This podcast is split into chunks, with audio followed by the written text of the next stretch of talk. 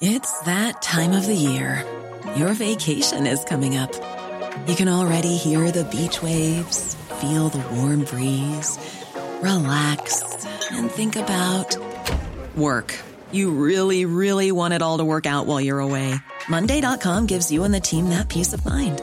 When all work is on one platform and everyone's in sync, things just flow wherever you are. Tap the banner to go to Monday.com.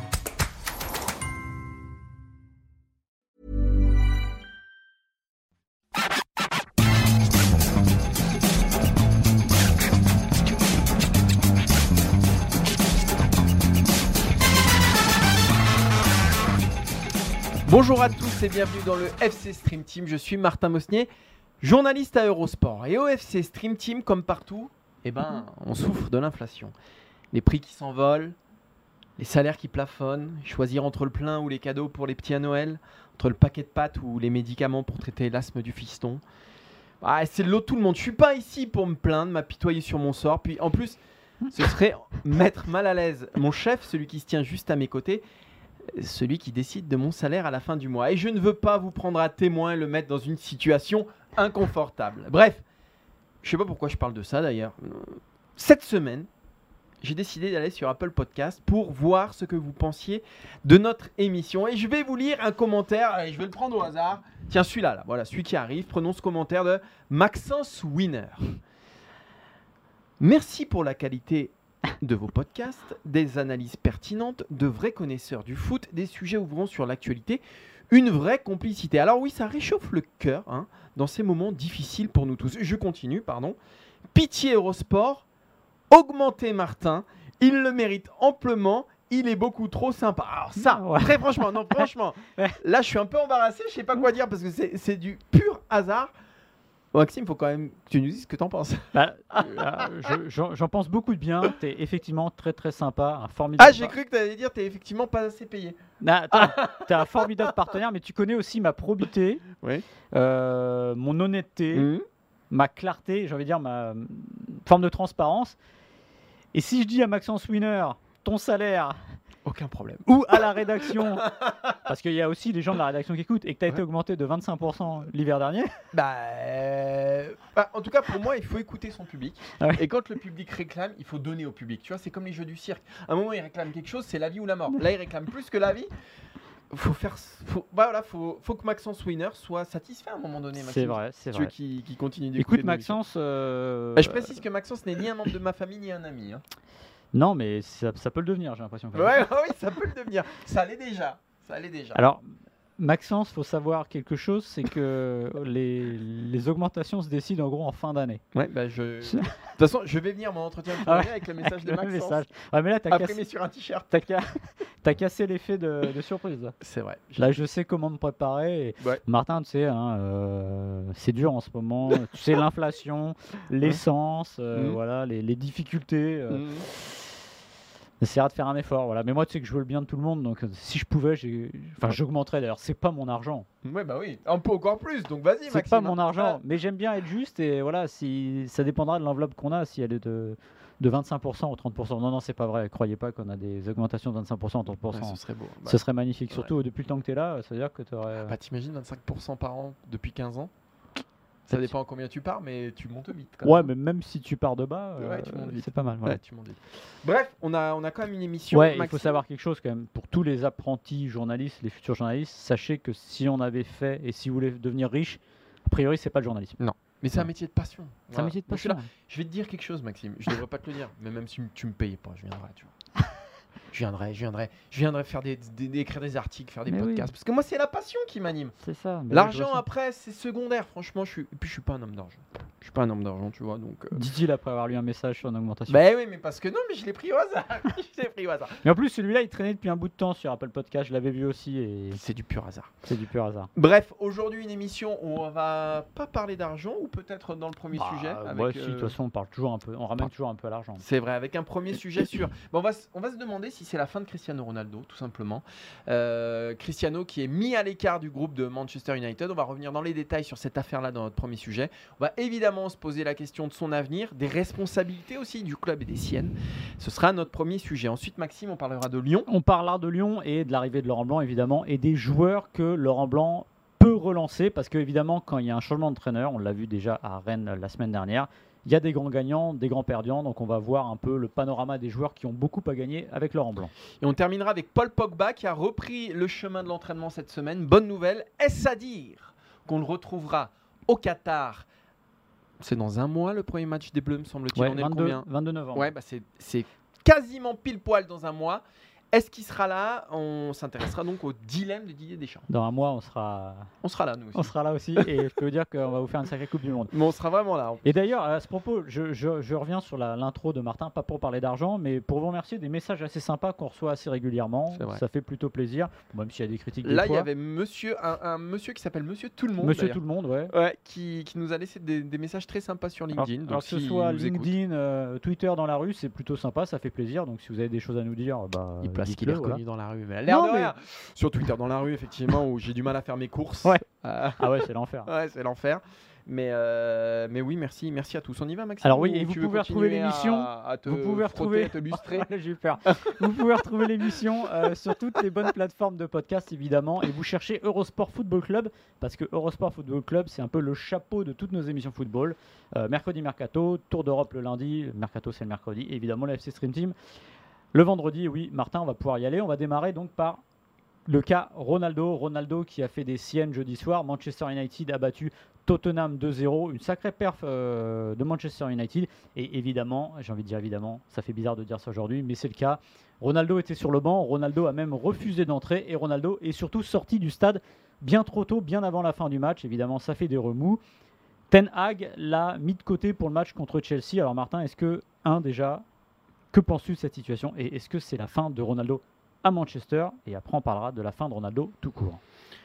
Ça fait beaucoup de questions. Je vais essayer d'être concis. Pour moi, euh, les torts sont partagés. Parce qu'évidemment, Ronaldo n'avait pas à faire ça. Mais en même temps, je trouve ça un peu dur de la part de Manchester United et de Ten Hag d'avoir tout fait pour le pousser à réagir de la sorte. Parce qu'il savait qu'en euh, mettant Cristiano Ronaldo dans cette situation et en le clouant dans cette situation, bah, il réagirait comme ça parce que c'est un homme d'orgueil. On parle de Cristiano Ronaldo, on parle de l'un des meilleurs joueurs de l'histoire du football.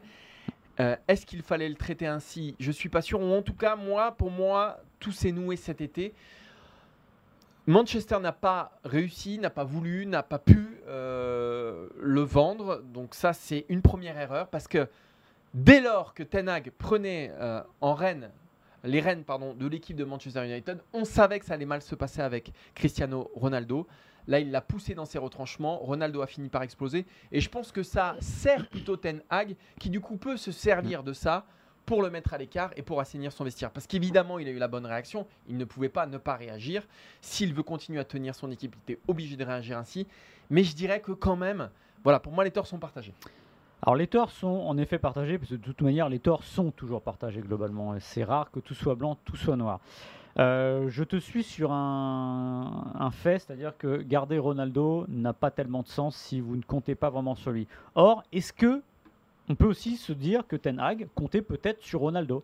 Quand au Maxime. 31 août il dit on va le garder, etc. Bon, évidemment, il y a- ça n'a pas fonctionné. Mais si Ronaldo n'est pas parti, c'est pas complètement de la faute de Manchester United aussi. Euh, peut-être que Ten Hag comptait aussi sur un autre Ronaldo. Peut-être qu'il avait l'espoir d'avoir ce Ronaldo à 37 ans. Non, non, mais Tu peux avoir ce- on tu le peux connaît, avoir ce- ce Ronaldo. doute-là. Eh oui, mais c'est bien le problème. Moi, Ronaldo, il y, a- il y a deux choses. Euh, immense joueur, évidemment, qui mérite une immense sortie aussi à l'image de ce qu'il a fait. En revanche, je pense que Ronaldo a pris le problème euh, à l'envers des. euh, voilà, le fameux problème à l'envers. Je savais qu'il me Il le prend chaque semaine. Écoutez toutes les semaines les podcasts, toutes les semaines, Voilà. Maxime, le problème à l'envers. là, là, ça tient vraiment bien. Il a Mais pris le problème à l'envers parce que pourquoi?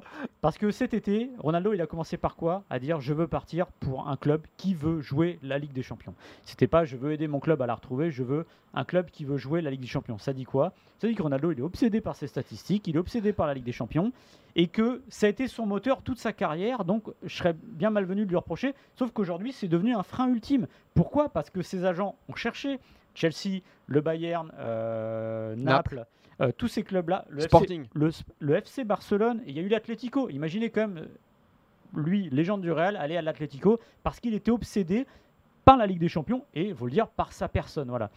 Et même le Sporting l'a refusé, alors que le Sporting c'est le club de ses débuts, mais ça dit quoi? C'est que les gens ont de gros doutes sur ce que peut faire Ronaldo et que bah, il est, euh, bah, il prend plus qu'une place dans le vestiaire et qu'avoir Ronaldo, notamment avec des jeunes, ce qui est aussi le cas de Manchester United, c'est très compliqué. Donc moi j'ai un, repro- un reproche à faire Ronaldo aussi, c'est il loupe aussi la pré-saison. Alors raison personnelle, c'est peut-être vrai, mais le problème c'est que déjà il se met un peu en marge.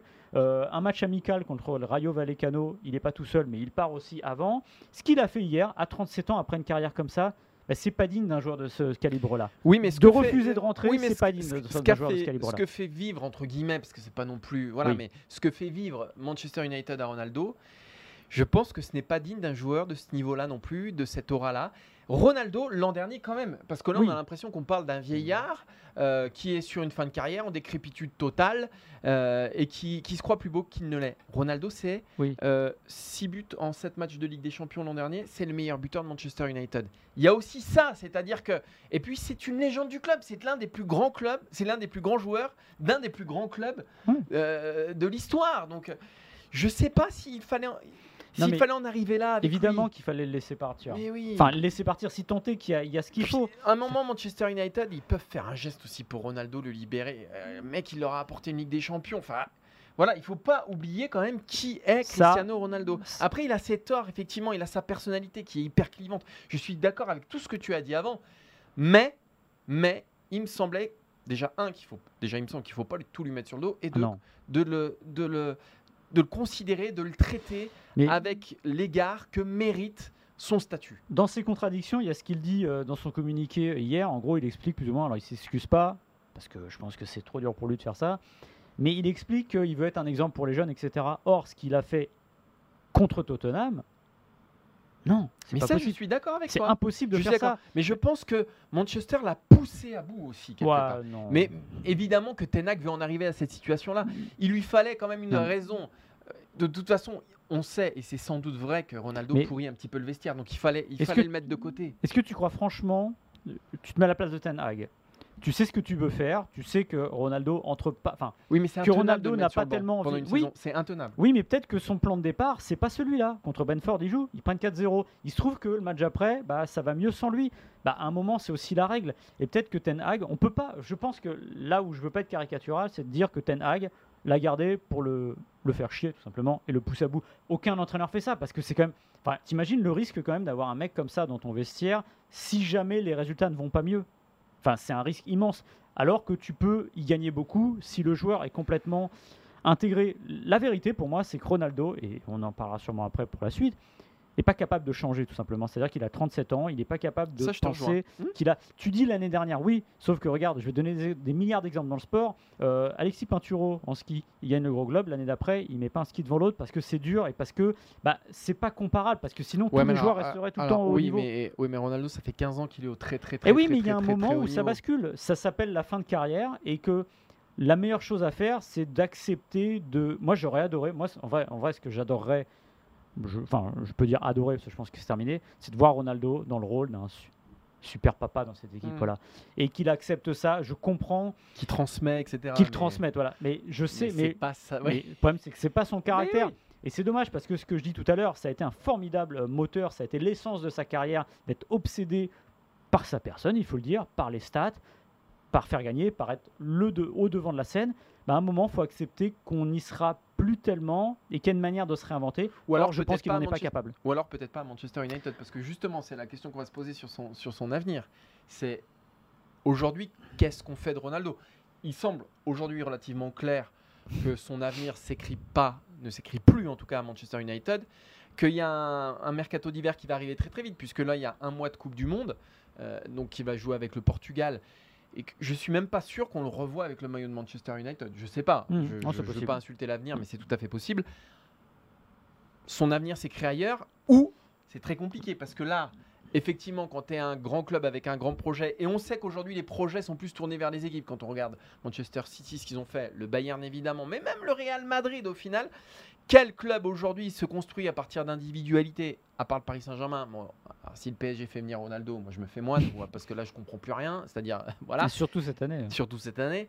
Donc c'est très difficile de lui voir un avenir dans un club compétitif en Ligue des Champions. Est-ce que tu es d'accord avec oui, moi je suis d'accord et je, je pense que la, la suite logique, ce serait une destination dite exotique. Alors évidemment, c'est pas seulement vers l'est du monde, mais l'ouest, aux États-Unis, quelque chose comme ça, où là, il, il garderait euh, bah, évidemment le, le devant de la scène euh, pour de Mais- bonnes et de mauvaises raisons. Mais c'est acté, acté son déclin là, pour le coup. C'est vraiment. oui, et puis c'est Je pas- pense que c'est presque trop tôt pour lui, que lui il va espérer, et- Euh, espérer ouais, mais bout. malheureusement, euh, je pense que la Coupe du Monde peut jouer un rôle aussi là-dedans. Mais quand tu vois que les médias portugais sur Mm. le dernier rassemblement se posent aussi des questions ouvertement sur lui, bah, ça pose question. Alors évidemment, c'est tu as raison, c'est pas complètement de sa faute, c'est aussi euh, la situation à Manchester. Mais il y a un vrai truc. Et si aujourd'hui tu es un club dit sérieux de Ligue des Champions, bah tu vas pas vraiment. Les clubs n'y sont pas allés cet été.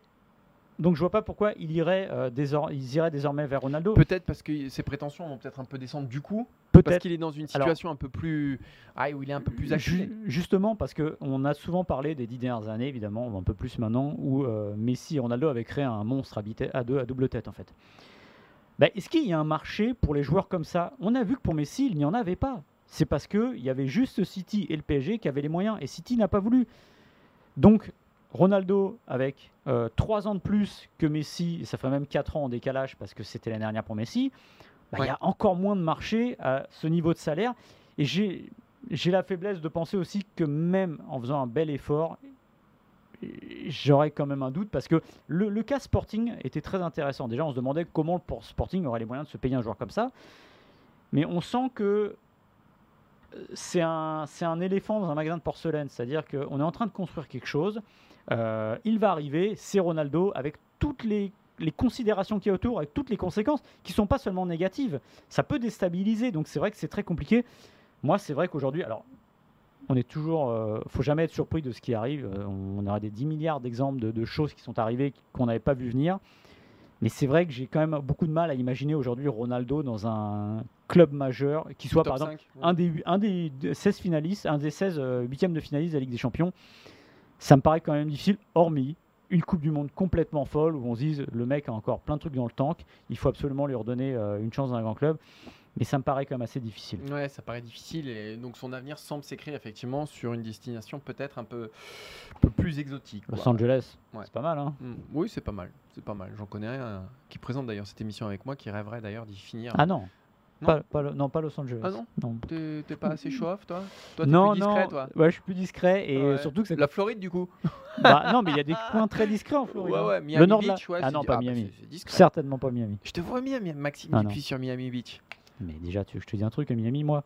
Au bout d'un an, j'ai chopé un cancer de la peau. Donc, euh, Oui, c'est pas faux. oui, pas faux. Alors pour ceux qui n'ont jamais vu la tête de Maxime Dupuis et qui nous écoutent qu'en podcast, ça vaut le coup. Ça vaut le coup d'œil. Euh, donc allez sur eurosport.fr, retrouvez les vidéos. Cela dit, quand je vois la luminosité, tu me parais pas très en forme non plus. Non, alors c'est pas luminosité, c'est mes enfants. c'est les nuits qui sont trop courtes là en ce moment, beaucoup trop courtes. On passe au deuxième sujet avec Lyon qui affronte Montpellier ce week-end. Le deuxième match de Laurent Blanc, le Cévenol d'ailleurs, qui affronte euh, les Héroltais. Et d'ailleurs, on aura un très bon papier sur sport.fr sur les années de Laurent Blanc euh, à Montpellier. Exactement. Et on va se poser la question euh, des leviers de Laurent Blanc. Alors des leviers, on parle des joueurs. Il en a relancé déjà quelques-uns contre Rennes. Ça s'est moyennement passé pour eux. Mais on va se demander si ces joueurs-là ont euh, une chance avec Laurent Blanc d'abord.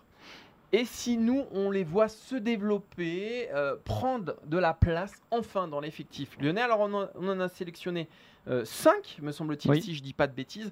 5 qui ont vécu un, un début de saison compliqué avec Peter Boss. Jérôme Bointaigne, évidemment. Oussem Aouar. euh, Romain Fèvre, Ryan Cherki et Moussa Dembélé qui lui aussi. Alors soit ils étaient cloués sur le banc, soit carrément ils ne jouaient pas. On pense à Boateng, on pense à Aouar. On va démarrer peut-être avec euh, Jérôme Boateng. Ouais. Euh, Maxime, euh, pour toi, est-ce que Boateng peut se relancer avec Laurent Oui, déjà, le fait de l'avoir joué est une forme de relance, déjà. Parce que lui, il était vraiment à la cave et même le, le club ne comptait plus sur lui. Il y a des difficultés dans le jeu, il y a des difficultés physiques, mais je pense que Jérôme Boateng a vraiment un rôle à jouer. Je pense que Didier, euh, Laurent Blanc, pardon, on parle de section de l'équipe de France, euh, compte sur lui. Pourquoi? Parce que euh, il y a une décla... y a deux choses qui m'ont mis la puce à l'oreille. Déjà, euh, les deux avoir eu un entretien individuel au début de l'arrivée de Laurent Blanc, c'est Awar et Boateng. Généralement, quand vous faites ça, c'est que vous avez un message à faire passer très très précis et sur le joueur et même au reste du groupe. La deuxième chose, c'est ce qu'il a dit Laurent Blanc après la défaite à Rennes euh, du week-end dernier. Euh, je vous lis sa déclat. On a une défense jeune, je ne dis pas très jeune, mais jeune, avec des joueurs de 18 ans, 19 ans, 21 ans, parmi les 5. Alors il faut qu'ils apprennent et qu'ils apprennent vite. Et à cet âge-là, souvent vous apprenez, mais vous jouez en réserve. Eux, ils joueront pro. Donc oui, il faut qu'ils apprennent très vite. Ça va être un peu le fil conducteur de, de cette réflexion. Laurent Blanc, il est jeune, c'est pas forcément une grande histoire d'amour et au-delà de ça, il n'a pas un profil de développeur. Mm. On sait qu'il va être très fort dans la philosophie et dans l'empreinte à donner à son équipe. Et je pense que pour lui, avoir tous ces jeunes en défense, c'est déjà beaucoup et qu'il a une confiance, on va dire, relative là-dedans. Donc il veut mettre un taulier et je pense que Boateng a un rôle à jouer. Est-ce qu'il saura le tenir? Ça, je n'en sais rien. Mais en tout cas, je pense que Boateng a beaucoup à gagner. De toute façon, pour lui, pour le coup, pour lui, c'était pas très dur en même temps. Oui, mais euh, moi je suis pas sûr que Jérôme Boateng soit encore capable de tenir ce rôle-là. Euh, Aujourd'hui, il est à Munich pour Mm. son procès. Euh, il a 34 ans, il est champion du monde. Il a été l'un des plus grands défenseurs centraux du monde à un Mm. moment donné et pendant un certain laps de temps. Et je pense que c'est difficile à 34 ans bah aussi de retrouver cette envie-là dans un club de Ligue 1 qui, même si c'est Lyon, bataille euh, pour les places européennes. Et je pense aussi que son gabarit ne l'aide pas, c'est-à-dire que c'est un joueur. Autant je pense qu'un Awar qui a très peu joué peut rapidement se refaire la cerise, autant je pense que Boateng à 34 ans. On parlait de déclin pour Ronaldo sur la première partie de cette émission. Là, je pense qu'on est en plein dedans avec Boateng et je suis pas sûr qu'on le revoie à un niveau décent qui lui permette de, semaine après semaine, euh, postuler à un poste de titulaire. Blanc, que Blanc veuille le, le relancer, je pense qu'il a tout intérêt et qu'effectivement c'est nécessaire et crucial pour Blanc. Ça m'étonnerait qu'il y arrive. En fait, la clé pour lui, ça va être la Coupe du Monde, et non pas avec l'Allemagne, mais euh, à Lyon Ouais. pendant un mois. Euh, pourquoi? Parce que Laurent Blanc l'a dit aussi à son arrivée. Évidemment, l'urgence, c'est de prendre des points, c'est de repartir, et qu'il espérait justement profiter de la Coupe du Monde pour faire bah, la, la- la préparation qu'il n'a pas fait puisqu'il n'était pas en poste. Et justement, il va avoir un mois pour essayer de retaper un joueur comme Boateng. Pour moi, la bascule, elle est là, mais oui, évidemment, il compte sur lui, mais on saura très vite si s'il n'est pas capable de jouer plus d'une heure après s'être préparé un mois, on aura notre réponse déjà. Alors on va essayer de faire un peu plus court sur les autres parce que sinon on va y passer notre vie, Maxime. Euh, Oussama Aouar, pour moi ça va être le grand gagnant. Ouais. Pour moi ça va être le grand gagnant. Pourquoi? Bah, Déjà parce que c'est un joueur qui répond aux critères de Ah oui. Blanc. Voilà, euh, c'est aussi simple que ça. Alors je ne sais pas s'il en fera un Gourcuff ou un Wendel. Euh, on l'espère, on l'espère vraiment pour Aouar et pour l'Olympique lyonnais. Mais en tout cas, il a cette fibre, ce jeu, cette patte euh, tactique que- qu'adore Laurent Blanc. C'est un joueur incroyable. Maintenant, maintenant, alors Oussama Aouar, a deux choses. Il va d'abord falloir le regonfler physiquement, parce Mhm. qu'effectivement, bah, il a quasiment pas joué en, en début de saison. Euh, donc il va falloir le remettre sur pattes. Mais surtout, il va falloir lui laver un peu la tête, euh, lui faire comprendre que bah, il est à Lyon, mais c'est quand même pas si mal, qu'il a tout intérêt à épouser le projet de Laurent Blanc. Je pense qu'Awar n'a jamais digéré de ne pas être parti au bon moment de l'Olympique lyonnais, d'avoir vu sa cote s'effondrer sur le marché des transferts. Mais je pense qu'un projet insufflé et incarné par Laurent Blanc, c'est pile poil ce qu'il fallait à ce joueur-là. Ouais, je pense qu'il y a besoin de le regonfler, comme tu l'as dit, parce qu'il a dit il y a quelques jours dans l'équipe qu'il avait accepté tous les projets qu'on lui avait donnés. C'est-à-dire Benfica, je crois qu'il y avait Benfica, Nottingham Forest, il était prêt à aller partout. En Avant, fait, il, est- je crois aussi. il était prêt à quitter Lyon euh, à n'importe quel prix. Donc résultat, bah, il n'est pas parti et voilà, il faut le regonfler. Et comme tu le dis, voilà, Laurent Blanc, euh, tout à l'heure je parlais de Didier Deschamps, quand je pense à Laurent Blanc, je pense tout de suite à l'équipe de France. euh, ou même à Bordeaux. Première chose, euh, moi j'avais eu la chance d'interviewer à son arrivée à Bordeaux. Première chose, c'était philosophie de jeu, arrivé en équipe de France. Philosophie de jeu, alors ça a plus ou moins marché parfois, mais n'empêche que souvenez-vous le milieu de l'équipe de France, il voulait un milieu à 3, il voulait Cabaye, il voulait un joueur qui avait du ballon. Il adorait euh, Yann Mvila, voilà, parce qu'il voyait aussi dans les qualités du joueur ses qualités de passe, les transmissions. Et là, à voir évidemment pour donner, dedans, du, là. pour donner du lien, il n'y a Hmm. pas mieux. Et en même temps, je le comprends. Voilà, Euh, je pense qu'Awar là, il est non pas un, oui, si, il est une forme de tournant.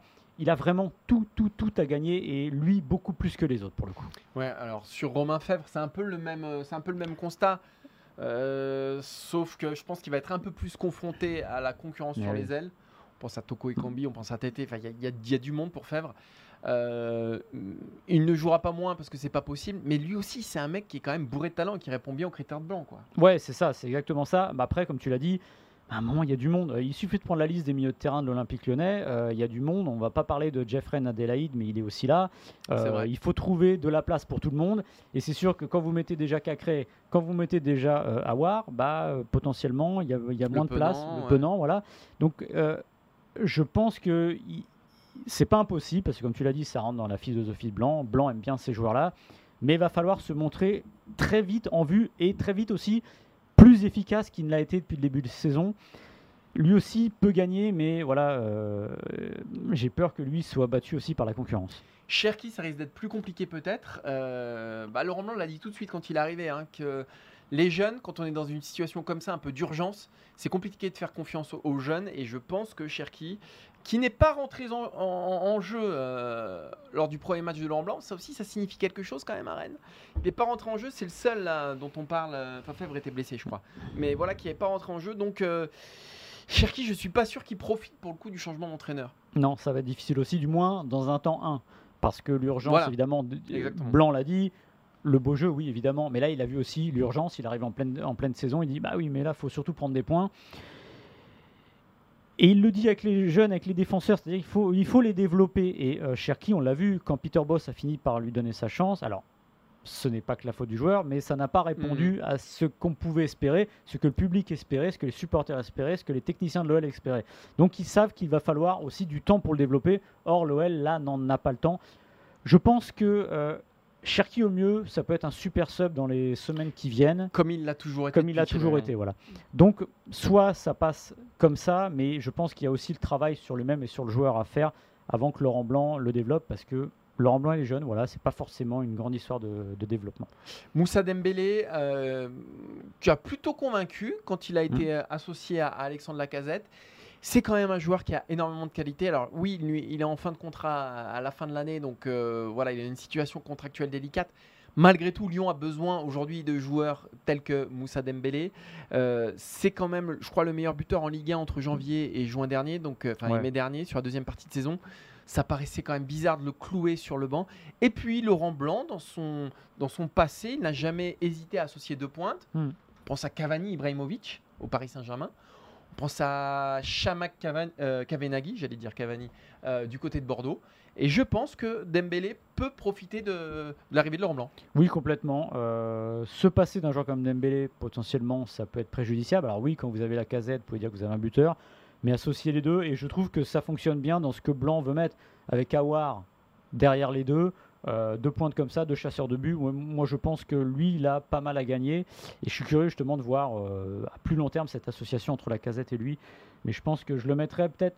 je- Si je devais classer les trois le plus à gagner, c'est Awar de très loin. Exactement. Je mettrais quand même Boateng en deux parce que, non mais d'où il part, je dis pas qu'il va y arriver.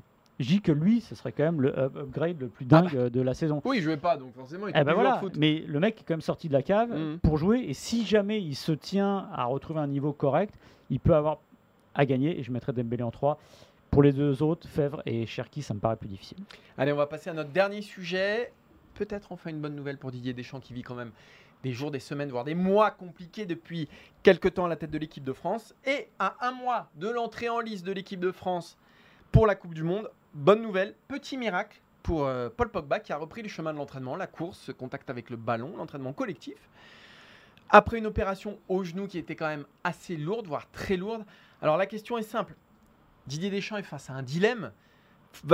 Faut-il faire confiance ou non à Paul Pogba à un mois du mondial? On avait interrogé euh, Jean-Pierre Paclet, hein, qui est l'ancien médecin de l'équipe de France, notamment sous Raymond Domenech, qui nous avait dit à propos de l'opération de Pogba, quand on touche au genou, on a deux gros problèmes, la tolérance de l'articulation et l'état physique de récupération.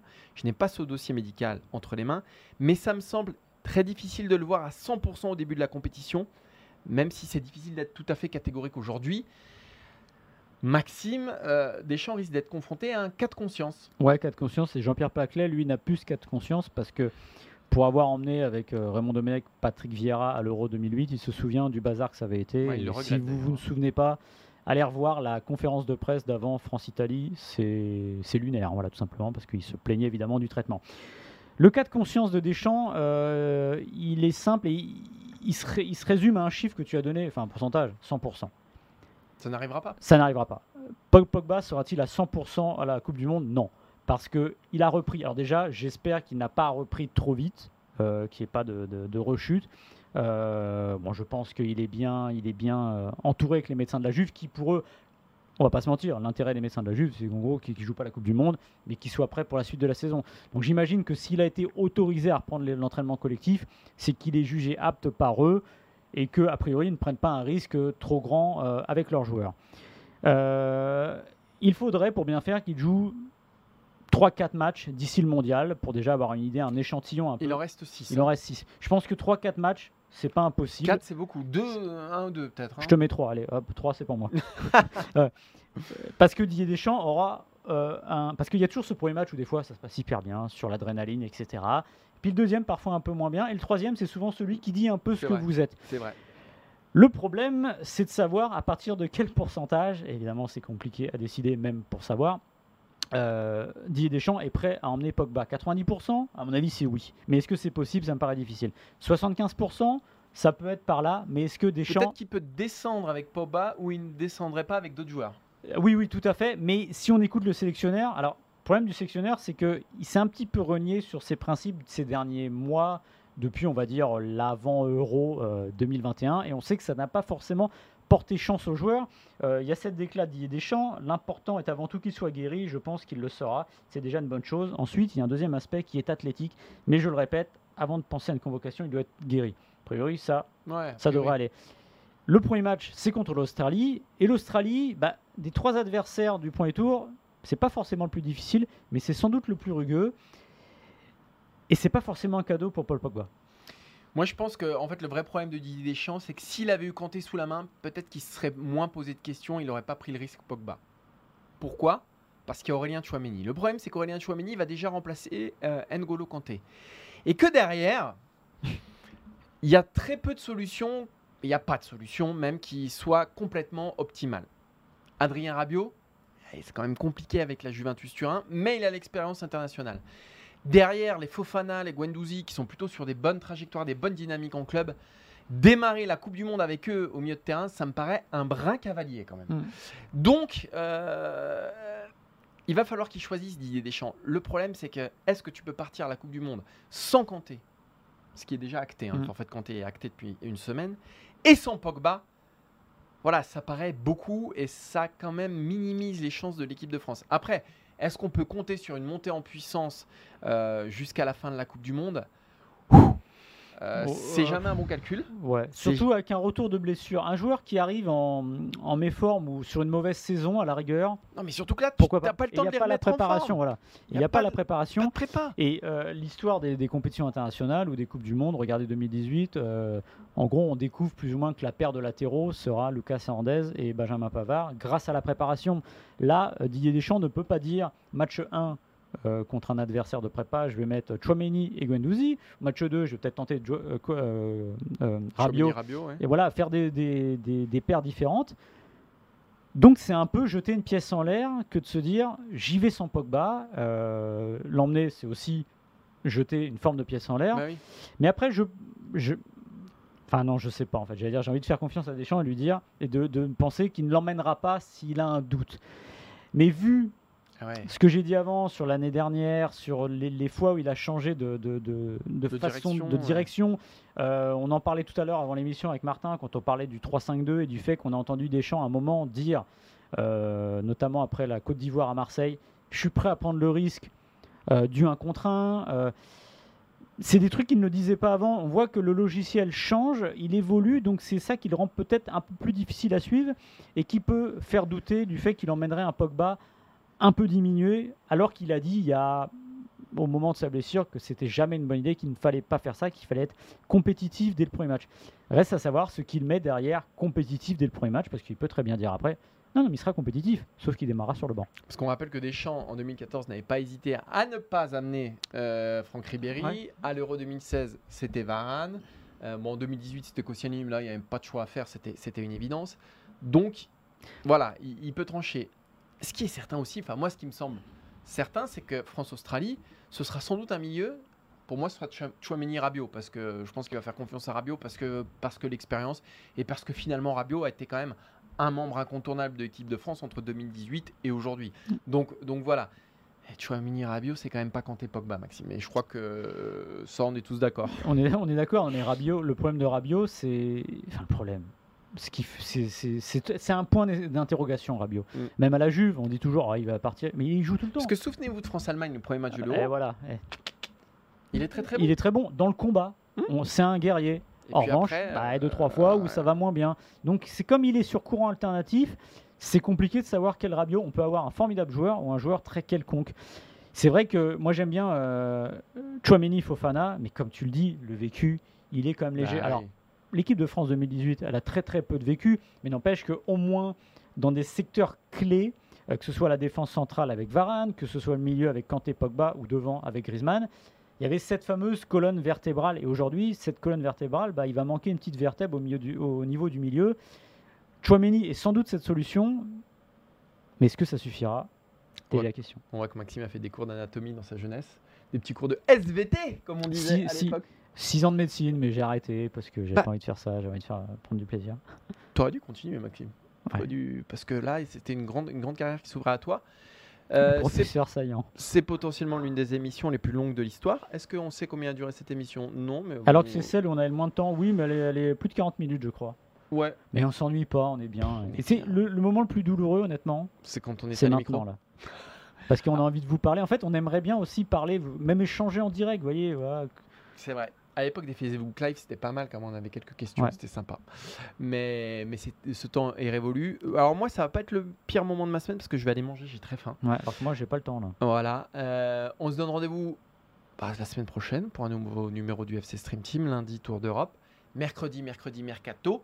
Ah non, mais moi je suis pas là la semaine prochaine. Donc je sais pas avec qui tu vas faire le FC Stream Team. Une t'es là toi la semaine prochaine Bah ou oui, je suis là, moi je prends pas de vacances. moi. Bon, ah, Jamais de vacances. prends la semaine d'après, non? Il faut, il faut toujours. Tu prends faire pas la semaine d'après?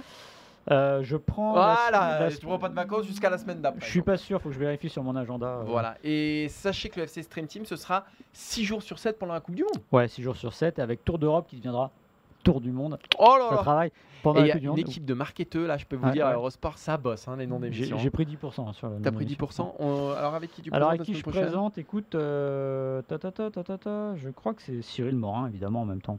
Eh, bon, le super sub, le Ryan Cherky du FC Stream Team. Et bah merci à tous de nous avoir suivis. On se donne rendez-vous donc, enfin, il vous donne rendez-vous la semaine prochaine. Merci Anne aux manettes, merci Marco Popovic.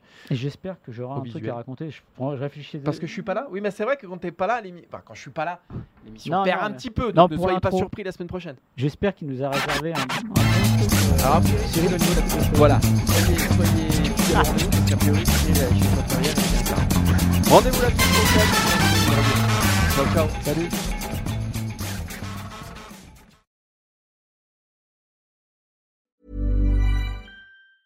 Hey, it's Paige DeSorbo from Giggly Squad. High quality fashion without the price tag. Say hello to Quince.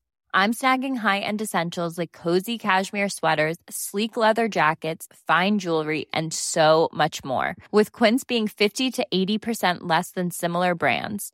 And they partner with factories that prioritize safe, ethical, and responsible manufacturing. I love that. Luxury quality within reach. Go to quince.com slash style to get free shipping and 365 day returns on your next order.